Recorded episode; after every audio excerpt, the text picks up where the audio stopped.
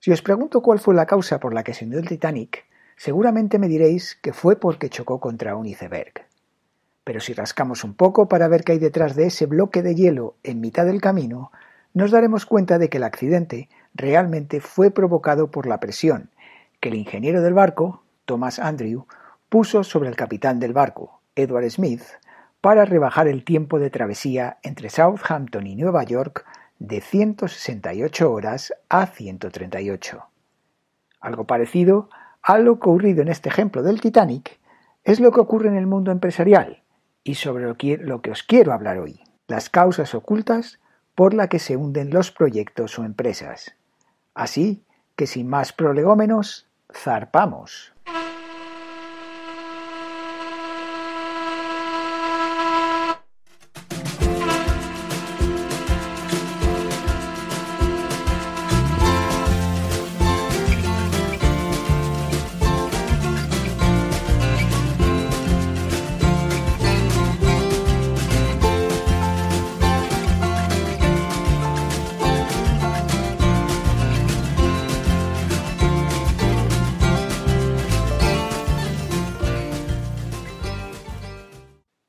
Buenos días a todos y bienvenidos al podcast ¿Y es esta tu mejor versión? El lugar en el que hablamos de los aspectos profesionales, físicos y mentales que te permitirán estar en disposición de alcanzar tu mejor versión. Desde siempre nos han contado que los proyectos se hunden por la falta de liquidez, generalmente debido a la insuficiencia del nivel de ventas rentable. Pero decir esto es como decir que el COVID es culpa de alguien que no tenía nada que llevarse a la boca y que acabó cenándose un murciélago infectado. En definitiva, es desviar la atención sobre los problemas subyacentes y sobre los que nadie quiere ni hablar ni destapar. Esa falta de liquidez o esa insuficiencia del nivel de ventas de lo que hablamos suelen ser los resultados de acciones previas, que si bien en un primer momento no parecían muy descabelladas, al final acabaron incluso cerrando el chiringuito.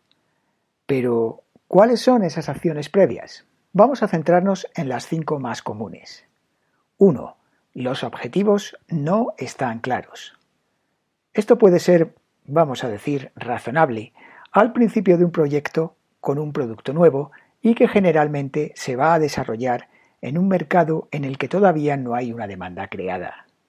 En estos casos, el equipo comercial se la juega poniendo una cifra sobre la mesa y el grupo inversor reclama una seguridad de sus inversiones. Esta es la situación inicial. Si no se encuentra manera de poner una cifra coherente con las inversiones a realizar por parte de los patrones y realista con los medios de los que dispone la empresa, al final se acabará navegando dentro del más absoluto desconcierto. Y a su vez, generalmente esa escasa claridad en los objetivos suele traer un tufillo que a las bases del proyecto, llámese misión, visión, valores, y a su estrategia, las llevan a hacer aguas. Aunque bueno, ya sabemos que ningún barco es insumergible. 2. Los inversores no están comprometidos al 100% con el proyecto.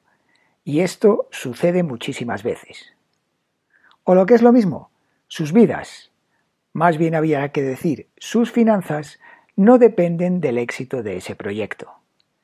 Mientras que para ellos se trata de otra inversión más, para ti se trata de tu única fuente de ingresos. Y eso nunca funciona siempre acaba por crujir. Está claro que un proyecto tiene sus fases de desarrollo, sus momentos menos buenos y esperemos también sus momentos buenos. Y se espera que todo el mundo sea consciente de esto y que no quiera abandonar el barco a las primeras de cambio. Y ya que estamos, si ves que tu patrono va poniendo dinero poco a poco, con pies de plomo según va avanzando el proyecto, en lugar de poner encima de la mesa y de una tacada el dinero con el que se compromete, ve agenciándote un salvavidas y haciendo cálculos, sobre todo de la distancia que te separa de la orilla, porque te lo aseguro, te vas a mojar. 3. Una planificación errónea o incluso podemos decir inexistente. En el caso de que no exista, es como dejar el proyecto abandonado a su propia suerte.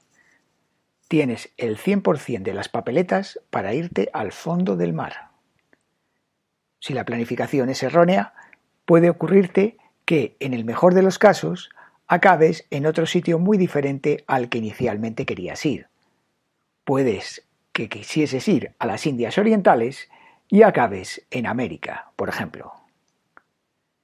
Y ya que estamos, te vamos a decir la secuencia que suele ocurrir en estos casos. En un primer momento, el desconocimiento lleva a crear expectativas erróneas, generalmente expectativas erróneas de ventas. Y esto crea ya una vía de agua, que más tarde o temprano lleva a un déficit en el cual el volumen de agua que entra es mayor que el volumen de agua que se consigue desalojar, por lo que el final es evidente. De todas las causas, esta es la más fácil de solucionar, aunque también hay que decir que es la que más tarde acaba aflorando.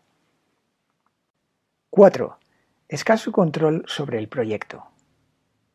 La falta de control y seguimiento lleva a que no se termine de identificar claramente qué departamento, producto o personas generan el beneficio y en qué porcentaje. Esto conduce a incrementar las posibilidades de invertir o recortar en las partidas equivocadas, con lo que todo eso conlleva. Tenemos que resaltar también que la falta de control puede verse tanto por exceso, centrarse casi exclusivamente en los detalles, como por defecto, centrarse mayormente en un enfoque global. De ahí la importancia de diseñar un grupo de KPIs significativos y representativos de las necesidades específicas del proyecto en concreto. Eso de café para todos no es muy recomendable en estos casos. Afinando un poco este listado, llegamos a la causa número 5, que es la inexistencia de un procedimiento para gestionar el cambio. Ojo al tema, cuidado. Evolución, que es lo que va a sufrir tu empresa, igual a cambio. Es decir, lo que antes te valía ahora puede no valerte y lo que antes no te valía puede que ahora te haga falta. Y además, ese cambio es igual a resistencia más fuerte marejada. Resistencia, ya que hay elementos que viven muy bien y están muy acomodados, y su objetivo es seguir viviendo bien. Por lo que cuanto menos cambios haya, pues mejor para ellos. ¿Y la fuerte marejada? Pues que hay otros elementos que están deseando que se vuelvan a repartir las cartas, a ver si esta vez consiguen una mejor mano cualquier cambio para ellos va a ser mejor que lo que actualmente tienen, por lo que podemos decir que no tienen nada que perder. Conclusión. Si no tienes un plan para gestionar esta situación, tendrás un motín a bordo, y entonces ya estaríamos inmersos en otra película muy diferente. Y ya que hoy tenemos tiempo, vamos a añadir un bonus. Vamos a añadir una causa más la sexta, y es no saber decir no. Si tienes claro tu objetivo, tu misión, visión, valores, estrategias, pues no tendrás ningún problema en decir no a otros proyectos, clientes, personas o productos que no encajen con lo que quieres hacer. De otra manera, ya empezaremos a estar perdiendo el rumbo. Y esto sucede continuamente porque nadie está comprometido con los principios que cacarea su empresa. Vamos a ver tres o cuatro ejemplos. Pregunta.